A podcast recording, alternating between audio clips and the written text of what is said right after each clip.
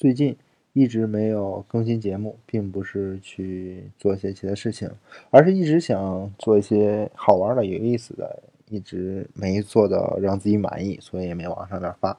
但是最近有一篇消息引起了我的关注，就是欧盟决定启动十亿欧元的一个量子技术项目。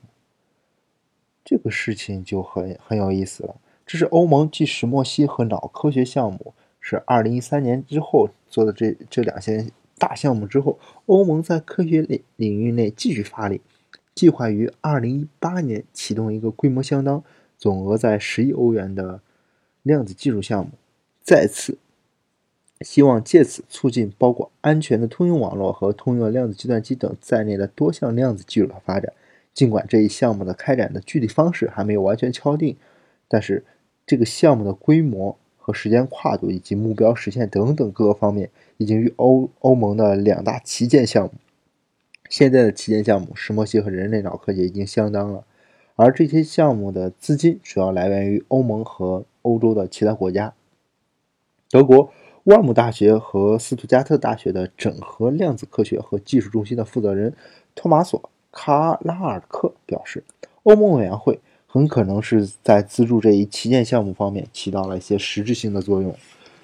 卡拉尔克是这一项目计划背后蓝图的背后蓝图量子宣言的联合起草人之一。他表示，目前世界各国都在积极涉足于量子技术，如果没有这一计划，欧盟很可能会沦为二线玩家。那么，下一次的技术革命和人类社会的巨大进步。隐隐约约觉得应该是量子革命，量子的世界。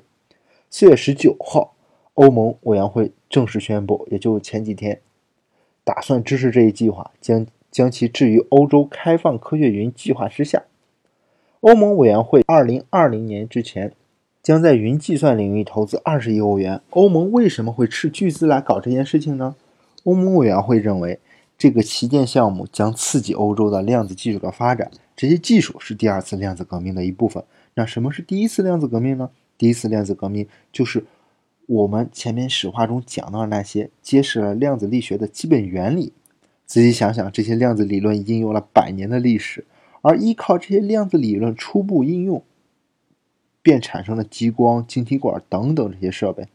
而这次。欧盟量子计划将支持更容易市场化的一些系统，比如说量子通讯网络、超灵敏的照相机，能够帮助设计新材料的量子模拟器等等等。同时，它也将关注长期项目，比如用量子计算机以及高精度的传感器等等等等。